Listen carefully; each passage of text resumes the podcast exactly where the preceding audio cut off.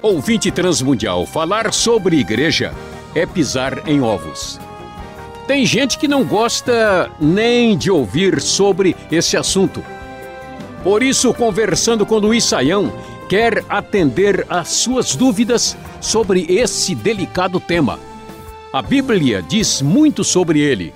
Por isso, fique atento e acompanhe esse programa.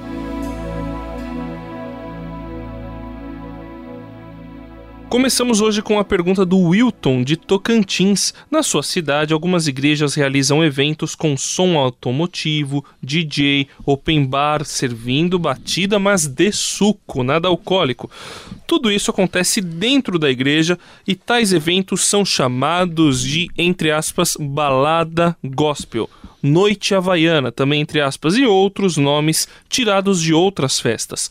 Os organizadores dizem que esse tipo de evento é uma estratégia para alcançar jovens que curtem esses tipos de som ou baladas. É necessário fazer essas festas na igreja para ganhar jovens que não são cristãos?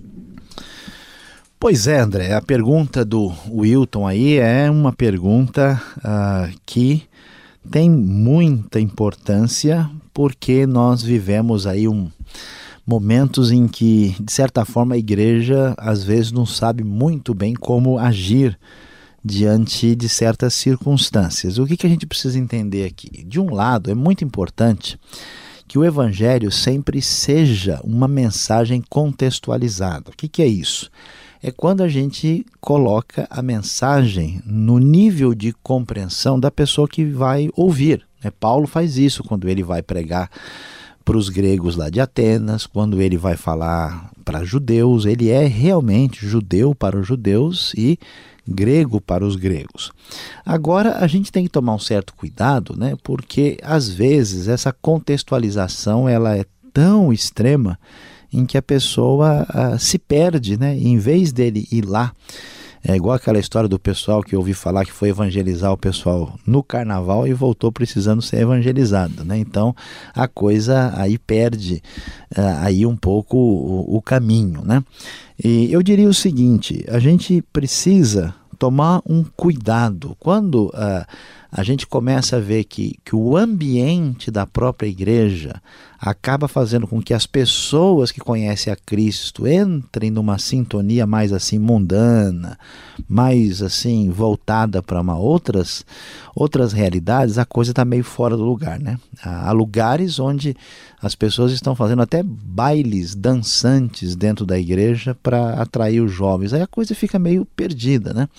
Agora, quando a gente entra num ambiente desse, e a gente entra lá com pessoas preparadas que vão lá para pegar as pessoas nessa situação para falar do evangelho e trazer e, e fazem algum tipo de abordagem contextualizada, uh, aí a coisa é diferente. A gente nunca pode ser é, aquele, aquele grupo cristão chuchu, né, que pega o sabor que tem em volta. Ele tem, a gente pode até estar num ambiente meio complicado, mas sempre com a nossa identidade muito definida que a gente tem uma proposta diferente. Então, é importante caminhar nessa direção para que a gente não perca o foco da contextualização, mas também não se deixe levar por certas tendências que vão ser mais tarde mais complicadas do que vão ajudar. Temos aqui um e-mail do Edson que foi criado em uma igreja evangélica histórica e ele percebeu que de 10 anos para cá nota-se claramente que as igrejas passaram por uma profunda transformação.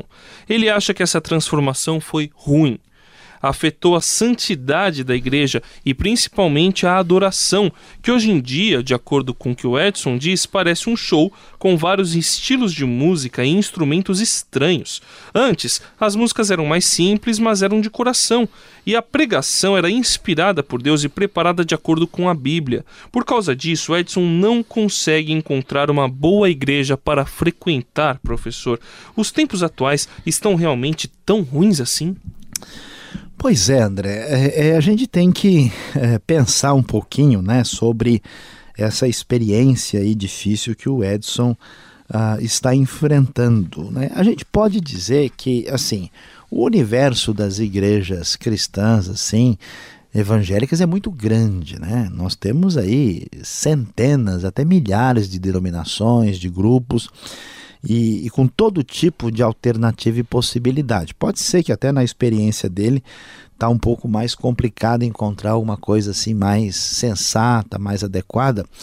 Eu diria que, de modo geral, nós temos muitos problemas. A coisa realmente não está fácil. Eu acho que nós vivemos uma época de superficialidade, uma época de falta de atenção às coisas mais importantes. As pessoas estão muito pouco interessadas em perder, dar de si para o reino, estão muito exigentes, querendo só coisas que as agradam.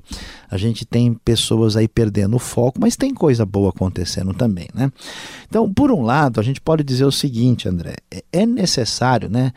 que a igreja é, trabalhe na direção de uma contextualização. A gente não pode imaginar que uma coisa que foi realidade há 300 anos, há 200 anos, há 100 anos, vai ser um modelo de, de igreja, de funcionamento, de culto que vai durar para sempre. É necessário.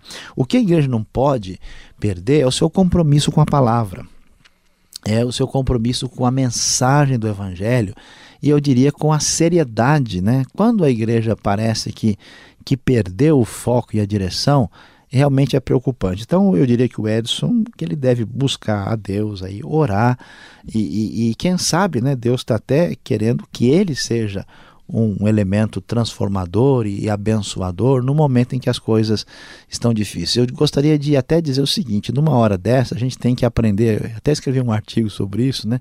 Aprendendo a tirar a bola sem fazer falta. Né? A gente pode discordar, achar ruim, questionar e deve dizer a verdade, mas a gente não pode pegar pesado demais, porque nem sempre o resultado é o melhor possível.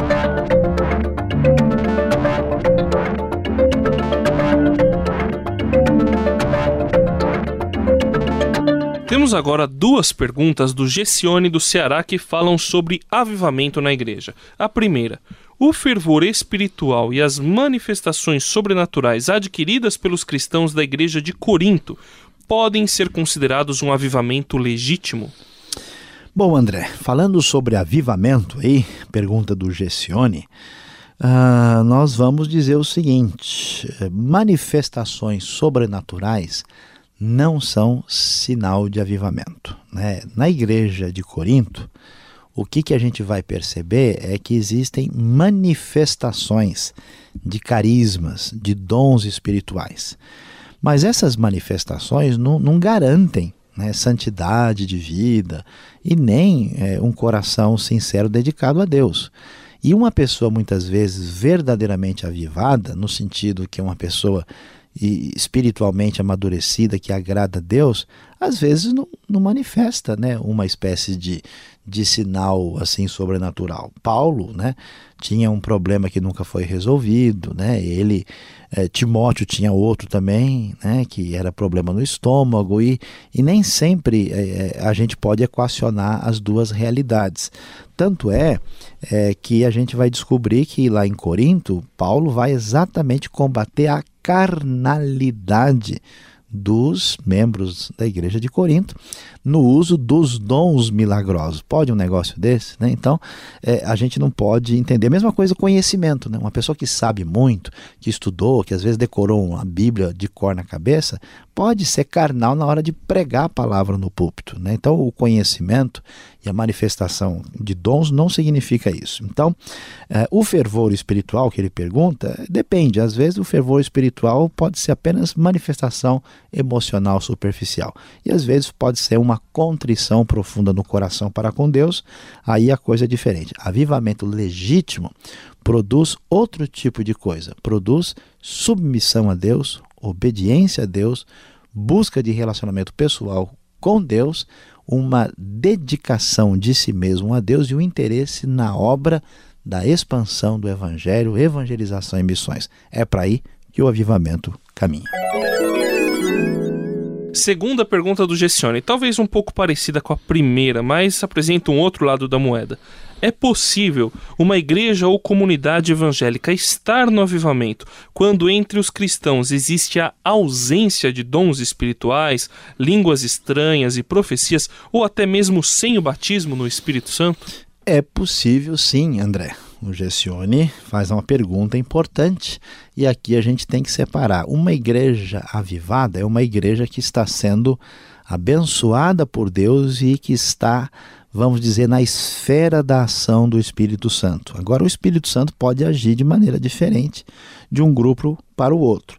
O fato de uma igreja manifestar línguas, profecias, curas, dons ou qualquer outra coisa extraordinária mostra que ela está recebendo bênçãos de Deus nessa área se esses dons forem legítimos, mas não garante avivamento. É possível que uma igreja sem manifestação sobrenatural, assim aparente, né, ou pelo menos com esses dons, esteja sim sintonizada com o Espírito e tenha coisas extraordinárias. Nós vamos ver história de gente, por exemplo, vai ver a história de Wesley, né, de Jonathan Edwards, pessoas de tremendo poder espiritual, mas não manifestaram assim curas e, e, línguas como a gente vê em outras pessoas e que muitas vezes manifestam essas coisas sem estarem avivadas. Nós não podemos formatar a maneira de Deus usar, nem da maneira mais tradicional, nem da maneira menos tradicional, pois Deus é Deus e o Espírito